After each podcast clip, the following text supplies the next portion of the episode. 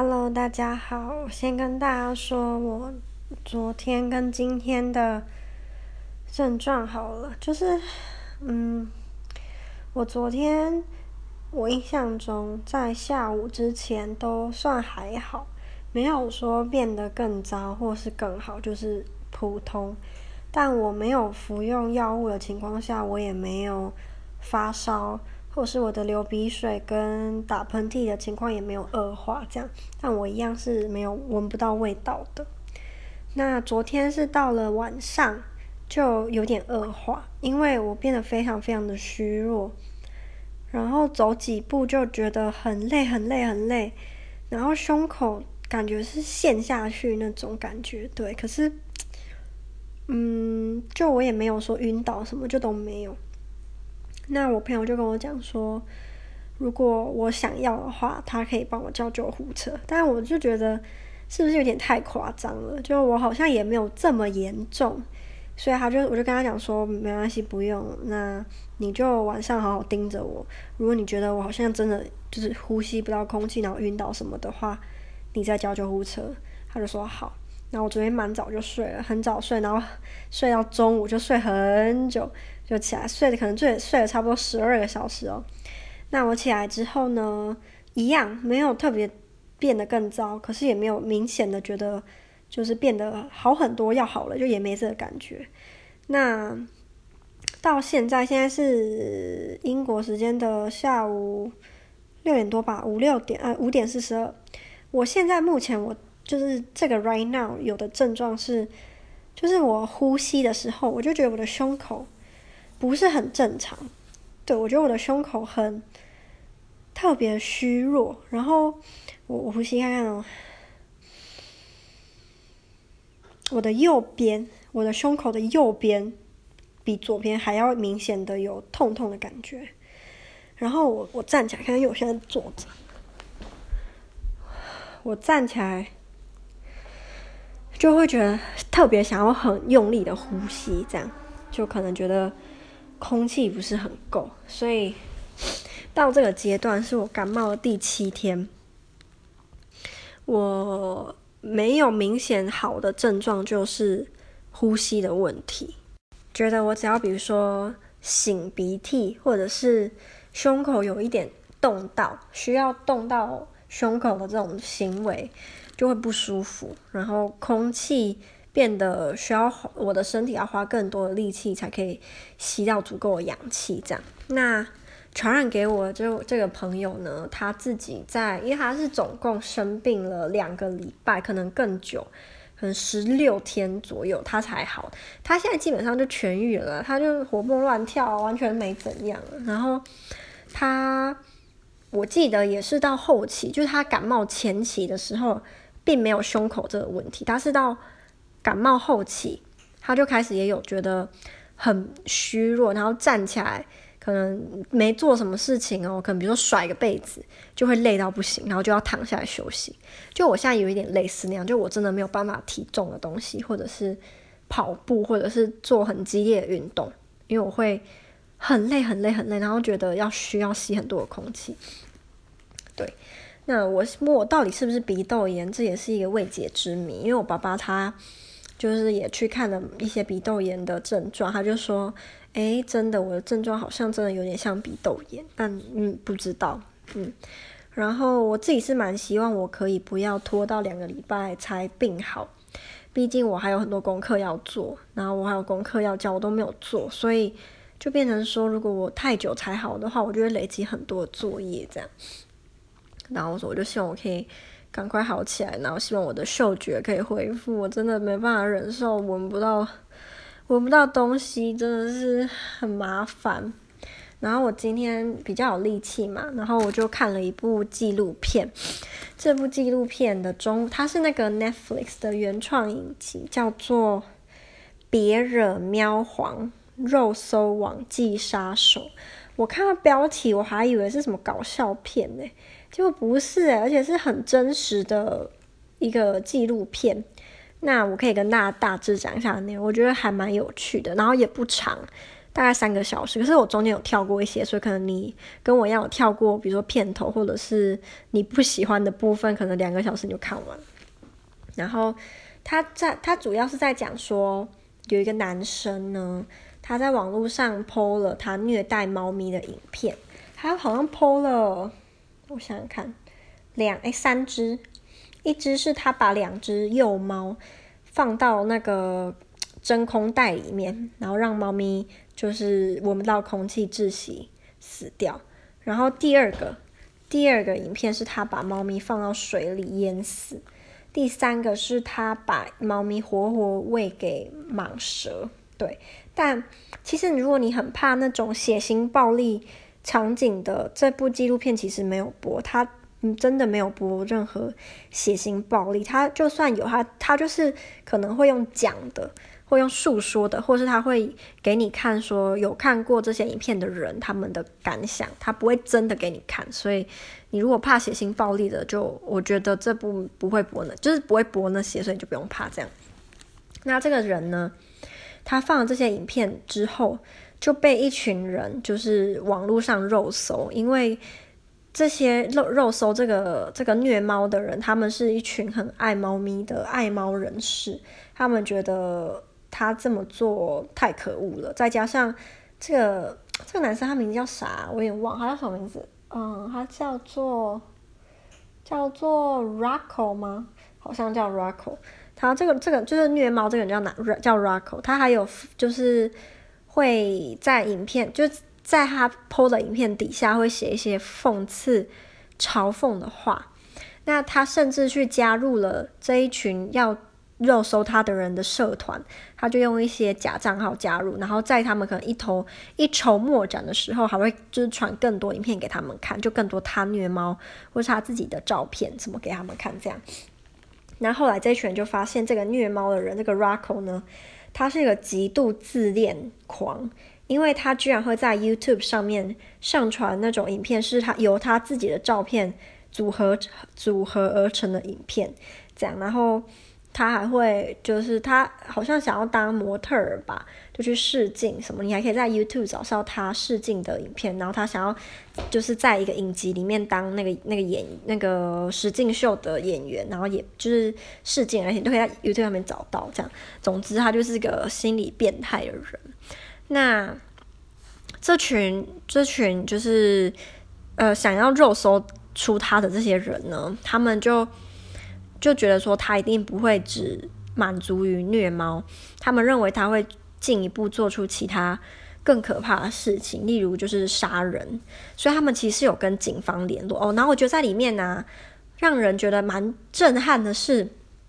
他们去肉搜他的那个能力真的有够厉害，因为他虐虐猫的影片里面，就是这这群人就后来就把这个影片呢，每一个每一幕变成那个。图片档这样，你就可以就是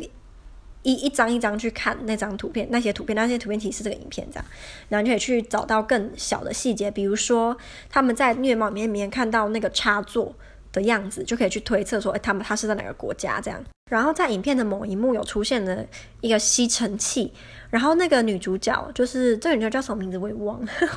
才刚看完就忘记了。这个女主角呢，她就去。吸尘器的论坛，然后把这个照片泼上去，然后问吸尘器论坛的大神们说：“诶，可以跟我讲那个型号吗？”然后就真的找到，就发现这一款吸尘器是只有在北美洲才有贩卖的。那这样他们的就是搜索范围，他们肉搜的范围就可以就是小到只剩墨西哥、美国跟加拿大嘛。然后这个。这个 Rocco 也不是省油的灯，他在虐猫影片的背景呢，就放了一个对话，然后这群人一开始就被误导，然后就去找这个对话的语言，那里面刚好有乌克兰人就说，这是俄俄语、俄罗斯文，然后他们就发现啊，就是其实这个对话是在那个一个俄罗斯的脱口秀里面的片段，所以这个 Rocco 还聪明到故意要误导他们，让他们以为他在俄罗斯，可其实他是不是是透过那个插座还有。